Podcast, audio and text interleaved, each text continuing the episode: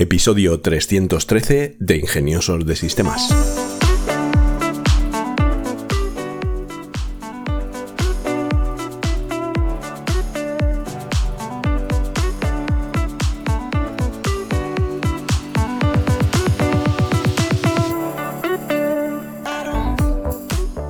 Hoy es domingo 25 de febrero de 2024 y por supuesto hablamos de inteligencia artificial. Soy Charlie Alonso de Tenoritas y quiero recordarte que tienes acceso a una suscripción mensual a la Academia de Inteligencia Artificial de Tecnolitas, una academia de formación continua en IA a la que puedes acceder por tan solo 10 euros al mes.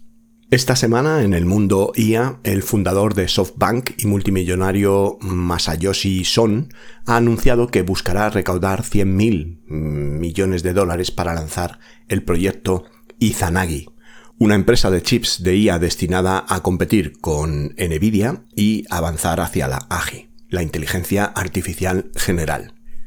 Izanagi pretende competir con el líder de fabricación de chips, Nvidia, y complementar la empresa de diseño de chips de Son, ARM Holdings. El proyecto cuenta con 30.000 millones de dólares potencialmente de SoftBank y 70.000 millones de respaldo de Oriente Medio lo que convertirá en una de las mayores apuestas en IA hasta la fecha. Son está firmemente convencido de que la AGI será una realidad en los próximos 10 años. Reddit ha firmado un acuerdo anual de 60 millones de dólares que concede a una empresa de IA sin nombre el acceso a su contenido generado por usuarios para el mantenimiento de los modelos. Este acuerdo llega antes de la salida a bolsa de la empresa, los usuarios han creado el tesoro de contenido de Reddit sin compensación, lo que ha provocado una reacción violenta sobre el uso comercial para el entrenamiento. Asimismo, Reddit también consideró bloquear los rastreadores de búsqueda de Google si no se podía encontrar un acuerdo de datos para IA. Este acuerdo de 60 millones de dólares al año podría establecer un marco para futuros acuerdos entre empresas y redes sociales para el entrenamiento de modelos de inteligencia artificial. Aquí es donde se ve una vez eh, más, y tengo que hacer este comentario, que cuando la gente no domina básicamente la tecnología, cuando no eres capaz de crearte, de levantar un WordPress y hacer tu blog en el WordPress, pues eh, estás dependiendo de redes como Medium, como Reddit, como cualquier mm, plataforma de red social que en sus términos y condiciones dice que es la dueña de tu contenido cuando tú lo publicas entonces, a partir de ahí, te puede molestar más o menos que mm, a ti no te hayan pagado nada por el contenido y ahora tengan un acuerdo de 60 millones de dólares. Pero es todo legal, porque tú ya estás firmando las condiciones y términos de la plataforma que renuncias a los derechos sobre tu contenido. Por eso es tan importante que hicieras una estrategia de web centric, de que el centro de publicación de tus contenidos sea tu web que te va a costar, pues yo qué sé, 5 mm, euros al mes, eh, un hosting en, el que a un solo botón te va a levantar un WordPress y mm, cualquier vídeo en YouTube te enseña cómo publicar el blog, elegir una plantilla gratuita que tiene una estética fenomenal y que, bueno, pues te va a permitir ser el dueño de tus contenidos y que Google los indexe y que tu contenido posicione. Si lo quieres hacer en Medium, en Reddit o en otras plataformas, pues eh, luego no te quejes de que ellos cobren 60 millones al año por el contenido que ponen todos allí. En otro orden de cosas, la empresa de inicio de inteligencia artificial Grok está deslumbrando el mundo con las capacidades ultra rápidas de sus unidades de procesamiento especializadas. Estos avances en hardware permiten respuestas casi instantáneas gracias a la arquitectura de unidades de procesamiento del lenguaje, LPU, Language eh, Processing Unit, que se está mostrando como una alternativa más eficiente y rápida a la tradicional GPU. En pruebas públicas, la velocidad del producto de hardware de Grok llegó hasta los 500 tokens por segundo, en comparación con los 30-50 tokens por segundo que procesa ChatGPT 3.5, que no es por la velocidad del modelo, sino porque ChatGPT 3.5 está apoyado en GPU y las pruebas que han hecho están apoyadas en LPU. Las respuestas instantáneas pudieran significar un mundo totalmente nuevo de posibilidades para la IA y la experiencia de los usuarios, además de que el costo efectivo y la eficiencia de las LPUs pudieran ofrecer una alternativa a la GPU que actualmente son muy demandadas en el mercado. Dodge Telecom, el principal accionista de T-Mobile, tiene previsto lanzar un teléfono con inteligencia artificial completamente libre de apps llamado T-Phone. Con un enfoque en la humanización de las interpretaciones, el nuevo dispositivo busca reemplazar las apps fijas con la experiencia personalizada. Yo creo que esto va a ser una idea parecida al Rabbit, Dodge Telecom ha hecho una alianza con Brain AI y Qualcomm para trasladar la inteligencia artificial a la nube y darle vida al nuevo teléfono. El Tifon, gracias a su inteligencia artificial controlada por voz, asistirá en la reserva de viajes, compras, logística y tareas creativas. El diseño SYNAP de Tifon puede ir en contra de los estándares de interface de usuarios actuales, pero podría complementar de manera perfecta los cambios radicales que se avecinan con la inteligencia artificial incorporada en los dispositivos. La última noticia importante de IA proviene de Elon Musk, quien reveló recientemente en directo, en X, que está explorando una posible colaboración con Midjourney. Las especulaciones sugieren que el generador de imágenes de Midjourney podría integrarse en el chatbot Grok de X. Se espera que también empiece a etiquetar en su feed las imágenes generadas por IA, lo que podría ser parte del acuerdo con Midjourney. Además, la versión 1.5 de Grok está prevista para lanzarse en las próximas semanas y contará con un botón de análisis de Grok para resúmenes de publicaciones y asistencia de redacción. Musk también reveló que el primer paciente humano de Neuralink se ha recuperado plenamente y ahora puede controlar un ratón de computadora solo con sus pensamientos. Esta noticia es importante ya que si la colaboración se concreta, X se convertirá instantáneamente en uno de los mayores sitios generadores de imágenes del mundo. Adobe ha añadido recientemente un chatbot de IA en beta a su software Acrobat, con el objetivo de facilitar la navegación por documentos largos mediante la generación automática de resúmenes e ideas. Este asistente de IA pretende reducir la tediosa gestión de PDF a través de interacciones conversacionales y podrá responder preguntas sobre un documento y funcionar con PDF, archivos Word, PowerPoint y algún formato más. Los resúmenes por IA proporcionan resúmenes rápidos de los documentos con citas que ayudarán a verificar su precisión. Tanto los clientes individuales como los empresariales podrán tener acceso al asistente de IA a través de una suscripción adicional de pago que estará disponible pronto. La incorporación de la IA a una de las herramientas de trabajo más omnipresentes es una decisión sabia y podría ser problemático para los muchos contenedores GPT para PDF. Google acaba de lanzar Gemma, una nueva familia de modelos de inteligencia artificial de código abierto.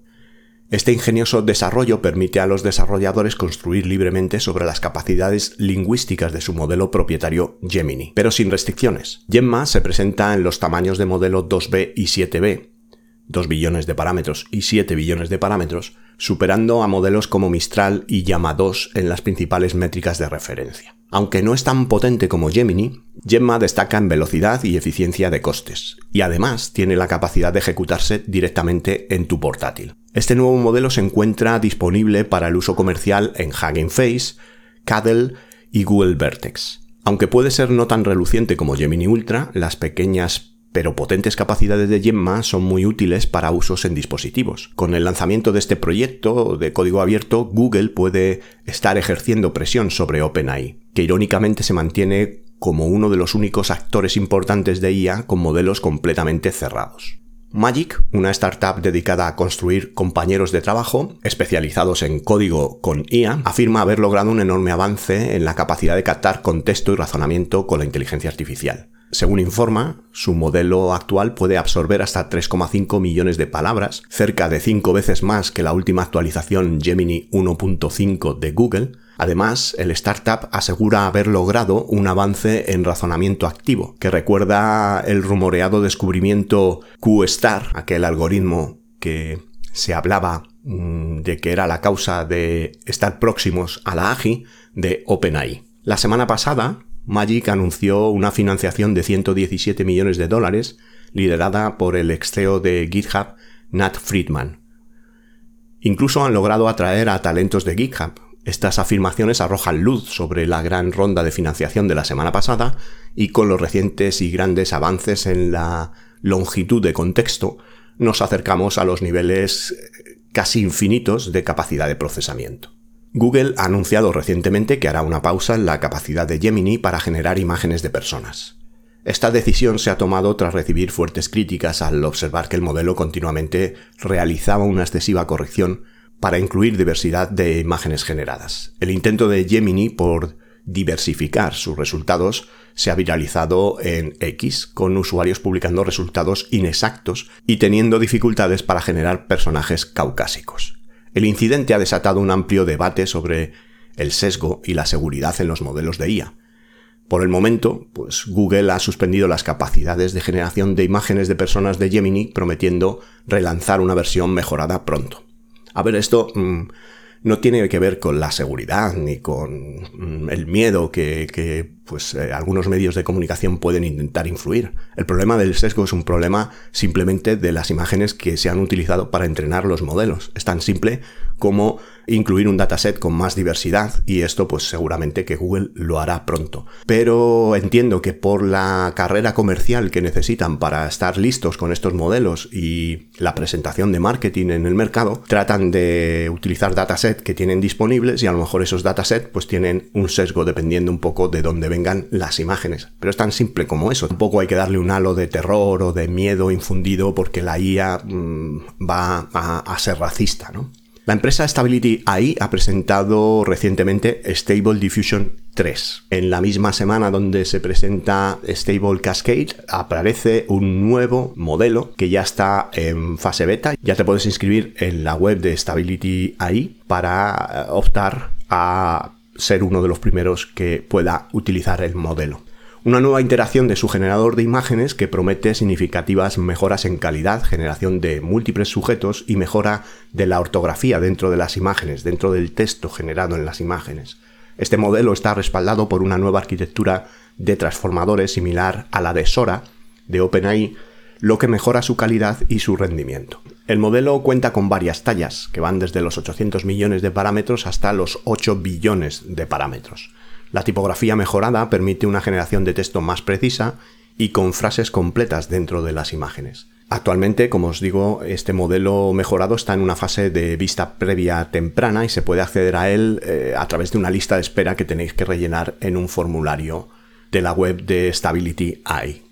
Esta semana tampoco tenemos eh, preguntas en el WhatsApp de Ingeniosos de Sistemas. Os recuerdo que el teléfono es 620 240 234 con el prefijo más 34 de España si hay alguien que quiera acceder desde el extranjero, pues que encantado la responderé en este mismo podcast. Como tema en profundidad, esta semana vamos a hablar de diferencias, vamos a hablar de diferencias entre eh, los distintos elementos que de los que disponemos a día de hoy con el tema de la IA, porque se crea una confusión entre todo lo que son herramientas, como puede ser un chat, como es ChatGPT, que es un modelo de inteligencia artificial configurado para chat, para conversacional, pero dentro, pues con la suscripción de ChatGPT Plus, tienes disponibles lo que son los Custom GPT, que un Custom GPT, pues es una especie de asistente o digamos una configuración específica que está especializada en hacer un tipo de tarea. Tú puedes crear un custom GPT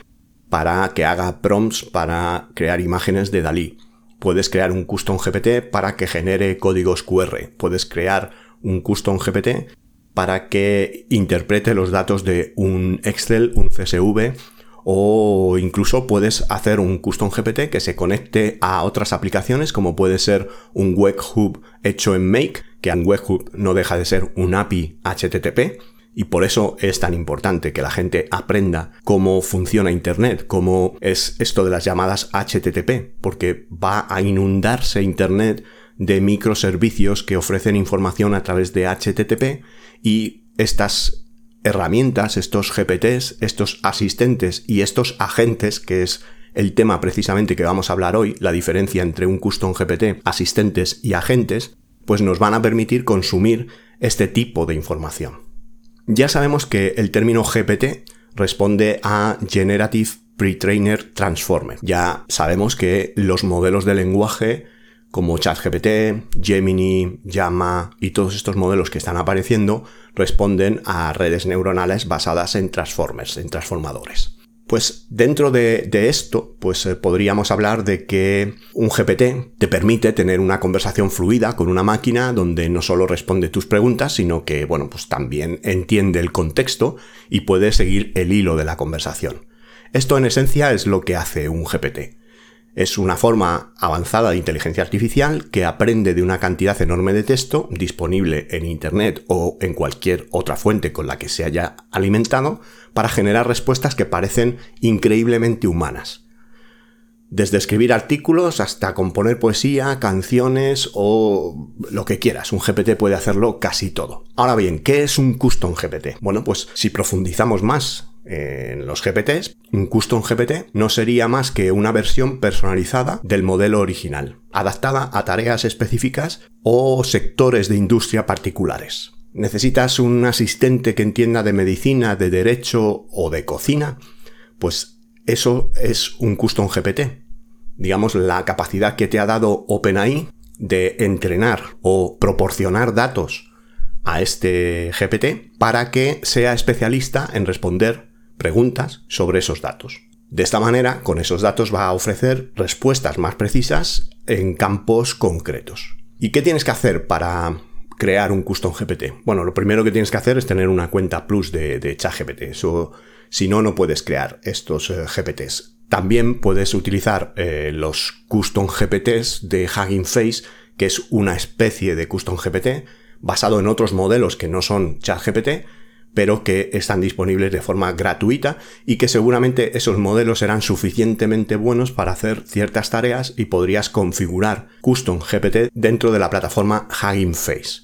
Hugging Face es una plataforma que es bestial, es brutal, es como, bueno, está basada por debajo en tecnología de GitHub, pero es eh, la plataforma donde todo el mundo publica sus modelos, sus eh, modelos de imagen, sus eh, checkpoints entrenados para cierto tipo de imagen o estilo artístico personalizado si hablamos de imagen generativa o en el caso de texto donde se publican todos los tipos de modelos que son open source y que eh, puedes encontrar allí.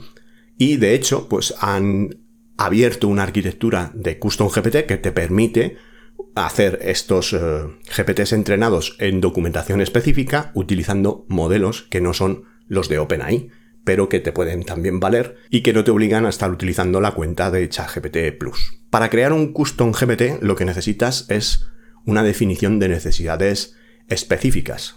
Pues necesitas identificar claramente el ámbito o tema específico para el cual vas a requerir esta personalización del GPT. Esto puede ser desde atención al cliente en el sector de la tecnología o hasta asistencia médica o legal. Después deberás hacer una recopilación de datos, recoger un conjunto de datos relevante y de alta calidad que sea representativo del campo o temas de interés del ámbito de este GPT. Estos datos pueden incluir textos especializados, diálogos específicos en la industria, documentos, transcripciones de audio, todo lo que se te ocurra que puede ser información relevante para este tipo de sector o para este tipo de utilidad.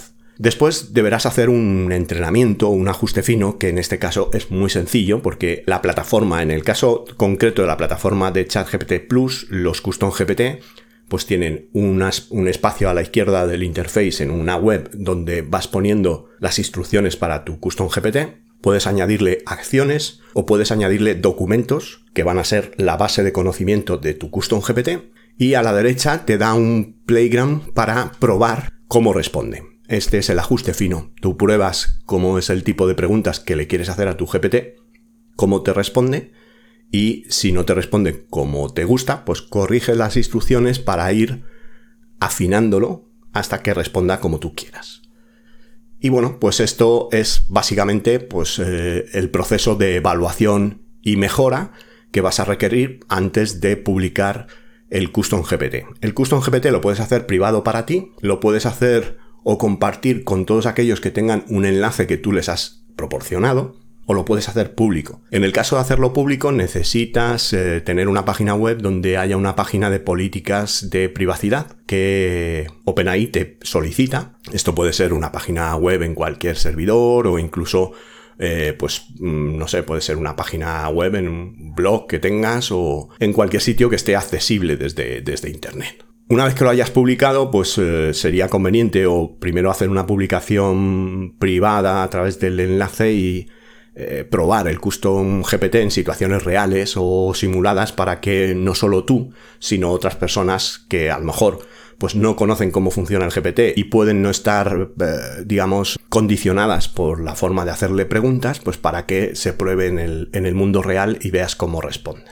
Y bueno, una vez implementado o publicado, pues es crucial que vayas monitoreando para esto vas a tener pues eh, que hacer unas pruebas con conversaciones a lo largo del tiempo pues para ver que la información porque aquí lo que te puede pasar es que la información se pueda quedar obsoleta o debas ir renovándola y tengas que hacer actualizaciones de tu GPT. ¿no? Como ejemplo práctico, pues imagínate que una empresa de software quiere ofrecer un servicio de atención al cliente automatizado, pero altamente eficiente. Aquí las necesidades serían identificar las preguntas y problemas comunes de los clientes relacionados con el software con la aplicación que vende esta empresa. Compilar registros de interacciones previas con el cliente, ya sean en chat existentes, correos electrónicos, conversaciones que se han cruzado con el departamento técnico de software y si se dispone de guías de solución de problemas, pues también alimentar el Custom GPT con estas guías. Tienes que usar todos estos datos pues para alimentar la base de conocimiento de tu Custom GPT. Después pruebas el Custom GPT pues con unos usuarios eh, simulados o amigos o un pequeño grupo de usuarios con los que tengas confianza y bueno, pues que evalúen un poco la calidad de las respuestas de este GPT. Hay, a día de hoy, hay herramientas como por ejemplo podrías incluir este Custom GPT en un chat de soporte técnico pero a lo largo del episodio vas a ver que el elemento más ideal para crear un chat con este tipo de información sería el asistente. Pero también tienes la posibilidad de utilizar herramientas de automatización para que el Custom GPT pueda responder a el texto de un chat. La diferencia precisamente ya pues para, para cambiar un poco de tercio, la diferencia entre un custom GPT y un asistente es que el custom GPT tiene el interface de chat que conoces tradicionalmente de ChatGPT. Tú te comunicas con el, con el custom GPT a través de ese interface. Él puede tener lo que se llaman acciones, que las acciones es interactuar con APIs y un API antes de nada, pues eh, explicarlo, ya lo he explicado en varias ocasiones, pero hay que seguir reforzando estas explicaciones. Un API es Application Programming Interface. Es un interface que, al igual que el usuario utiliza una pantalla para su teléfono o para el ordenador, una aplicación utiliza un interface de texto al que llama mediante protocolo HTTP, que es Hypertext Transport Protocol, y en este, digamos, protocolo es como se hablan las aplicaciones, tan sencillo como un sistema de preguntas y respuestas. Una aplicación le hace una pregunta al API de otra aplicación y obtiene una respuesta. En protocolo HTTP, dentro de la respuesta está el body, el, cuerpo de la respuesta, con la información que el API le devuelve. Entonces, Custom GPT tiene la capacidad de acciones y en acciones puedes poner dentro de esa acción, pues en JSON, que es eh, JavaScript Object Notation, que es digamos un documento, un tipo de documentos que está cumplimentado con pares de clave valor y este JSON es el que documenta el API de la aplicación que vamos a usar. Por ejemplo, si yo tengo un servicio meteorológico, tiene un API y este API tendrá un esquema que antes eran esquemas Swagger, ahora se llaman Open API y un esquema Open API es un documento JSON que define los puntos finales o endpoint de los métodos HTTP, que pueden ser get o post. Un método get es recoge información de ese servicio de Internet y un método post pone información en ese servicio de Internet. Entonces, por ejemplo, un get sería consultar la previsión meteorológica y un post sería dar de alta a un usuario en un servicio de Internet determinado, programáticamente hablando. Es decir, tú envías un post con eh, un documento JSON que el nombre de usuario, el correo electrónico y los datos con los que quieres dar de alta al usuario. Digamos que post es poner es dar de alta y get es recoger o leer de ese servicio de API. Pues bien, un custom GPT de OpenAI, de ChatGPT, tiene la capacidad de que le definas diversas acciones, más de una, con estos esquemas OpenAPI, que es con los que el custom GPT va a saber utilizar el API. Si volvemos al ejemplo del servicio meteorológico, pues eh, yo voy a ponerle un OpenAPI, un documento OpenAPI que describa que endpoints, por ejemplo, los endpoints que pueden tener este servicio meteorológico sería pronóstico diario, pronóstico semana, pronóstico quincena. Entonces hago un http dos puntos barra, bueno, será un https para hacerlo de forma segura, aunque bueno, pues esta información meteorológica tampoco, pero bueno, ya está establecido los navegadores, de hecho si no es HTTPS te cantan ahí el error de, que no es seguro, ¿no? Pero HTTPS dos puntos barra mi meteorológico.com barra pronóstico diario. Ese endpoint de pronóstico diario me va a devolver mm, información del tiempo. Si no le especifico nada, me va a devolver toda la información del tiempo porque a lo mejor en la llamada tendría que haber especificado lo que se conoce como una query.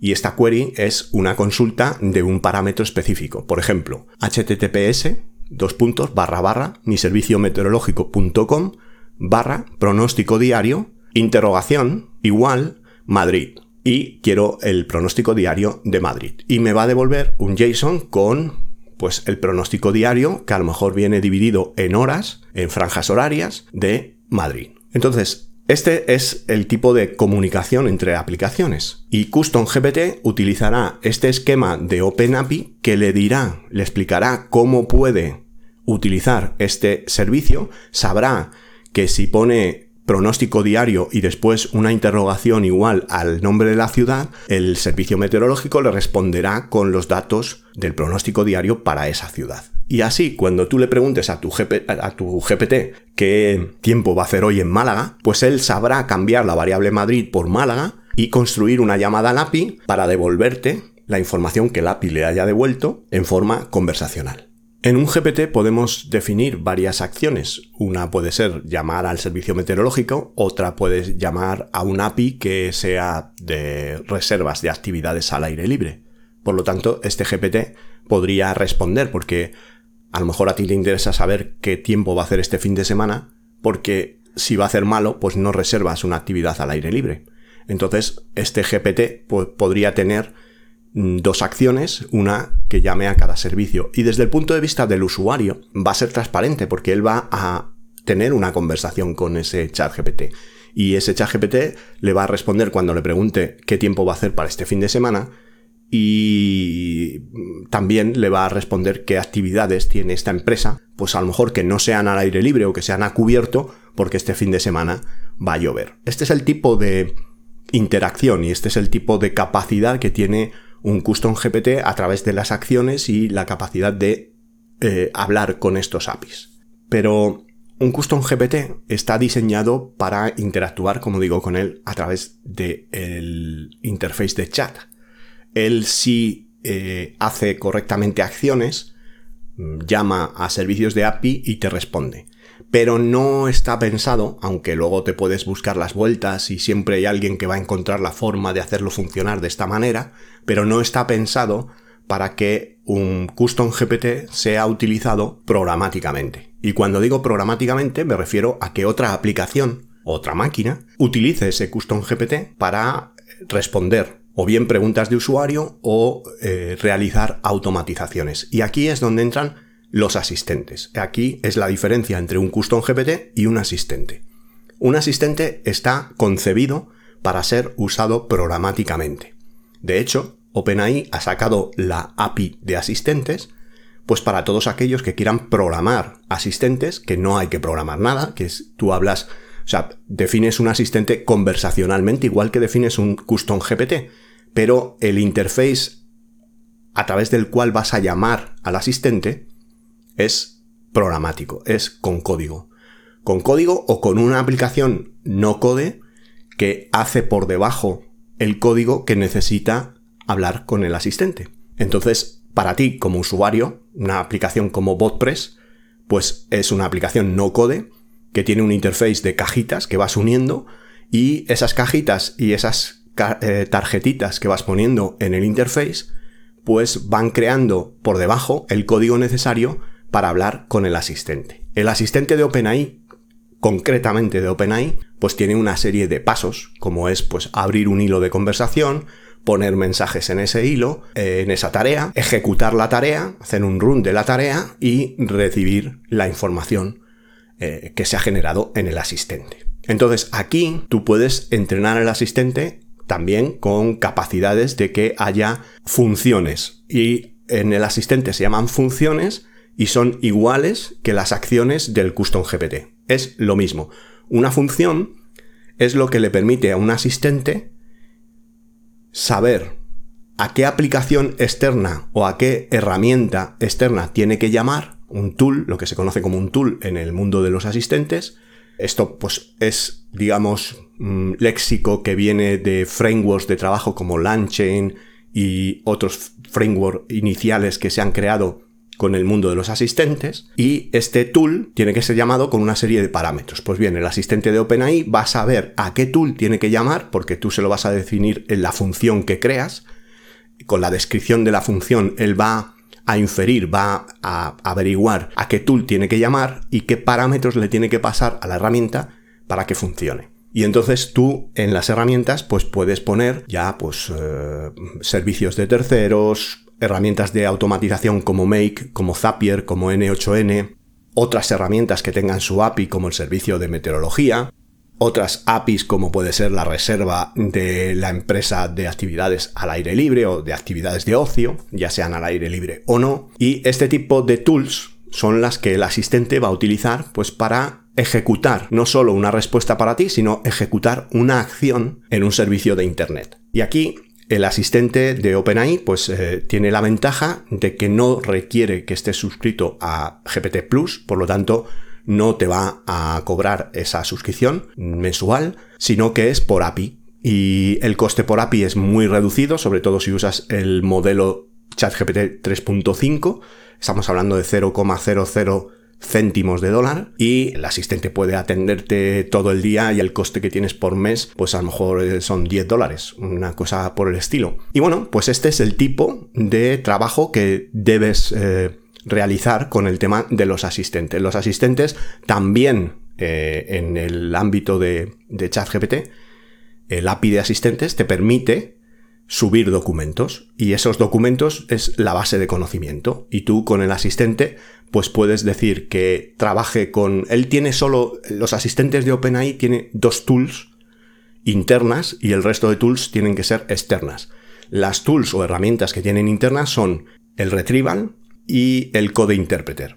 Si necesita hacer algo con ficheros CSV, eh, cálculos matemáticos, generar código Python, generar código JavaScript, va a utilizar el Code Interpreter. Y este Code Interpreter como tool tiene un coste por sesión de 0,03 céntimos por sesión, que viene a ser una sesión una hora aproximadamente. Entonces, si necesitas consultar documentos de los documentos que puedes ya en el, en el episodio de asistentes de OpenAI ya hablé en profundidad de esto, hoy solo quiero hablar de las diferencias, pues si necesitas consultar los documentos, pues estás hablando de que vas a necesitar la tool del asistente Retrieval, que Retrieval es una técnica que en inteligencia artificial se conoce como RAG, R-A-G, que son las siglas de Retrieval Augmented Generation es una generación basada en la recuperación de datos de una base de datos de conocimiento, que ya puede ser una base de datos vectorial o puede ser los documentos que tú has subido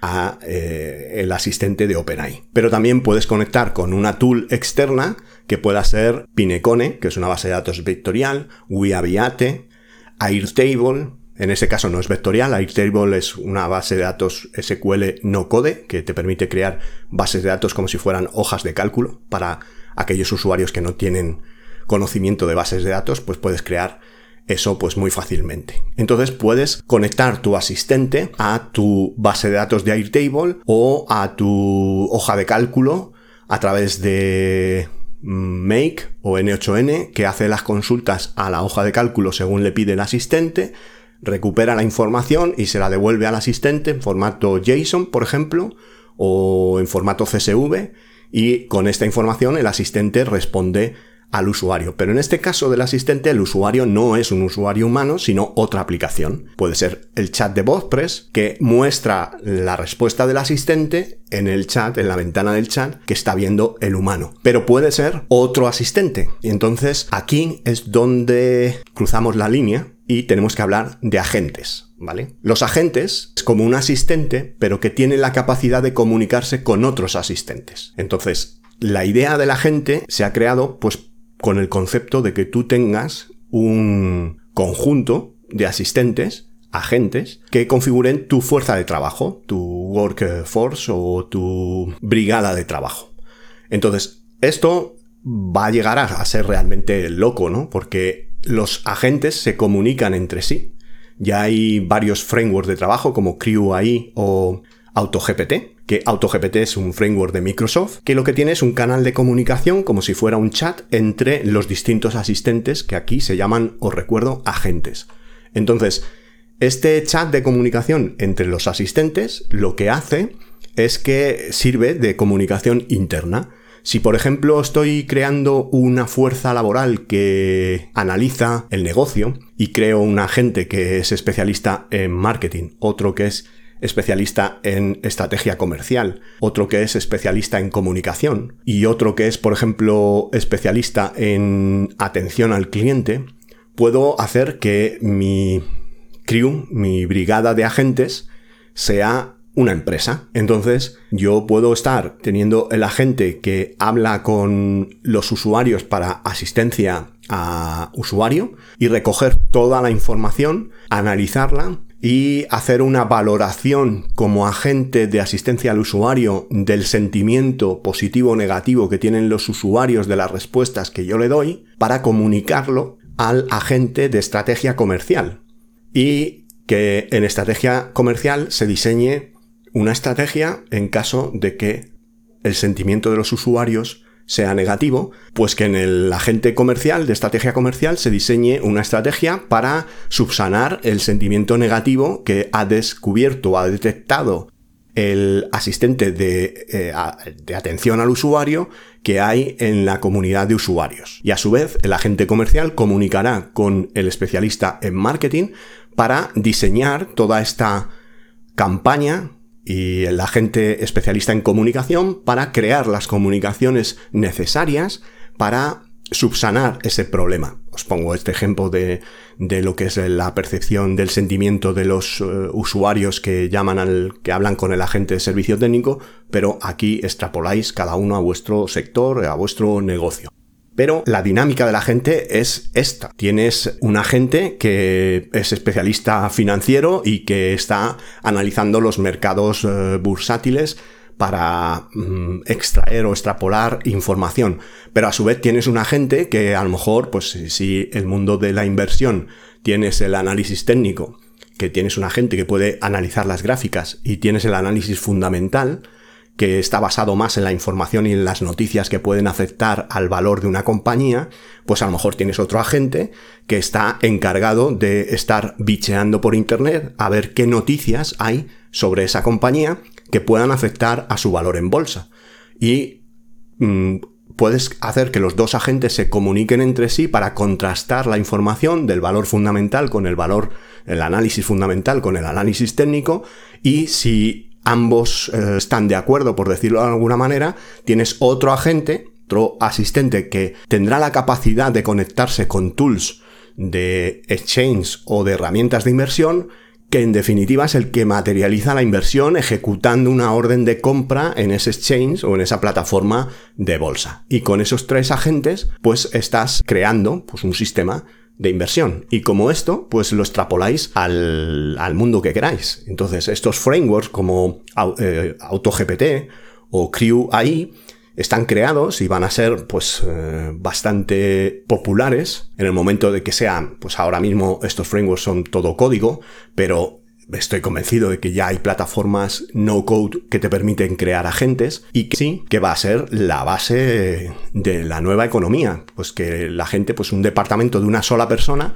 sea capaz de eh, llegar a ser mucho más eficiente. Entonces, aquí dices, no, bueno, es que esto lo que va a hacer es quitar trabajo. Bueno, pues podría quitar trabajo o no podría quitar trabajo, porque si concebimos el trabajo creado para atender necesidades y no para producir riqueza, pues obviamente la inteligencia artificial va a quitar trabajo porque una persona con unos cuantos agentes va a poder atender esas necesidades. Pero si enfocas el trabajo a producir riqueza, cuantos más agentes tengas, más riqueza vas a poder producir. Y esto pues es un hecho. Entonces, estos agentes que podrían dar eh, a qué podrían dar lugar, pues gestión de ciudades inteligentes, pues imagínate un framework de agentes diseñado para gestionar una ciudad inteligente. Cada uno de estos agentes se especializa en aspectos de la gestión urbana, como puede ser el tráfico, servicios públicos, seguridad, medio ambiente. Obviamente ya tenemos ahí los coches autónomos en San Francisco y en algunas ciudades de Estados Unidos ya hay taxis autónomos. Se está hablando de los aerotaxis autónomos. Entonces, bueno, pues todo esto está potenciado por agentes. El tráfico, el transporte, los servicios públicos, respuestas a emergencias, los recursos de eh, físicos o humanos de emergencias es una cosa, pero el recurso que atiende el teléfono para las llamadas a emergencias a través de agentes lo puedes multiplicar o lo puedes escalar casi hasta el infinito, ¿no? Organización de cadenas de suministros, eh, pues agentes que estén controlando en una fábrica o en una empresa el stock de las piezas, pero que a su vez hablen con los agentes de histórico de averías, para que el agente de histórico de averías eh, le comunique al agente de stock qué stock tiene que tener porque ciertas o determinadas piezas se están rompiendo más que otras y este a su vez hable con el que hace los pedidos al proveedor de las piezas que más se rompen para que la fábrica esté siempre nutrida de esas piezas y no se pare en ningún momento la cadena de suministro para poder trabajar con esa información, controles de calidad, búsqueda y síntesis de información, entornos virtuales o simulaciones para poder potenciar la investigación en temas médicos, en temas biológicos. Las consideraciones éticas y técnicas, eh, pues es como todo. La tecnología ya todos conocemos que no es ni buena ni mala y es un poco el ser humano y la aplicación que haces de esa tecnología la que convierte esto en bueno y malo, ¿no? Yo, mirando hacia el futuro, pues el potencial de los GPTs, de los asistentes y de los agentes a corto plazo, pues creo que veremos estos sistemas que se integran cada vez más en nuestras vidas cotidianas, haciendo que la tecnología sea más accesible y más personalizada. La educación, la medicina, el entretenimiento y el servicio al cliente son solo algunos de los campos donde GPTs, agentes y asistentes prometen hacer cambios significativos, automatizando pues tareas que antes requerían mucho tiempo y personalizando la experiencia de usuario de una manera prácticamente única. Y en el apartado de herramientas de esta semana, pues os traigo Tax GPT, que es un custom GPT para asistencia fiscal, Squad, que es una IA para estrategia de producto y roadmap de producto, Glyph, que es una extensión de Chrome que remezcla imágenes web al instante, Crafttool Surveys GPT, que es un custom GPT para crear encuestas, Kipi, es un asistente personal de conocimiento, FirstPick te ayuda a seleccionar tu foto de perfil para aplicaciones de citas, para encontrar tu pareja ideal. Fit Senpei es un asistente IA que te da planes fitness personalizados y ejercicios de gimnasio.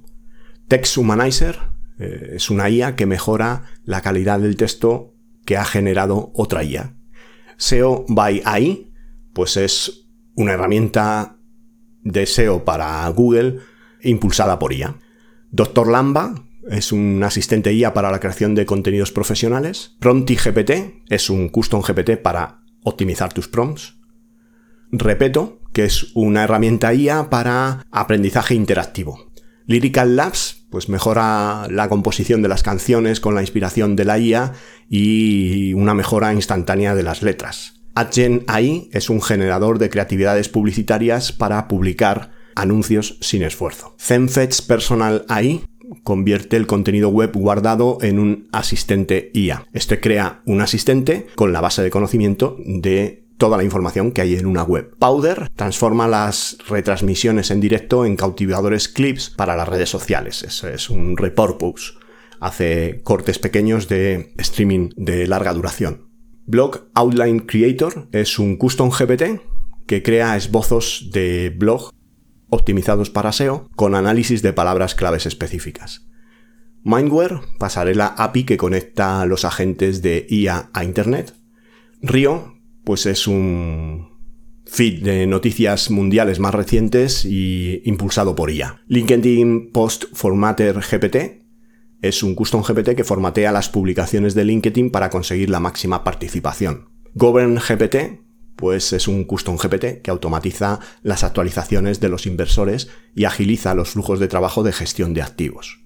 Melon es eh, como un asistente de pensamiento o tu segundo cerebro basado en IA. Alpaca es un plugin de Photoshop con IA. Recaster, una herramienta para la mejora de SEO en comercios electrónicos, con un 80% de mejora en los contenidos. Dreamwriter crea contenidos premium que cautivan a la audiencia con la ayuda de la IA. Greeting Cards GPT, pues es un custom GPT para tarjetas de felicitación temáticas personalizables para cualquier ocasión. Y por último, en herramientas, Dart, herramienta de gestión de proyectos que automatiza las tareas gracias a la IA. Si os fijáis, el número de custom GPT que aparecen en estas listas cada semana va en aumento. Y es por eso, pues un poco por lo que quería que este episodio tratara de la diferencia entre custom GPT, asistentes, agentes y un poco poner luz en esto que nos vuelve locos a la mayoría de nosotros. Y ya para finalizar el episodio, recordarte que si tienes alguna pregunta, si quieres poner en marcha algún proyecto, Puedes hacerlo a través de las preguntas del podcast. Te recuerdo que el número de teléfono del WhatsApp es 620-240-234. O bien suscribiéndote a la academia, donde vas a tener seguro la información necesaria para poner en marcha todo aquello que quieras construir. También te invito a seguirnos en nuestro canal de YouTube y nuestro canal de Telegram para ver contenido más visual y específico que es difícil de explicar en un podcast.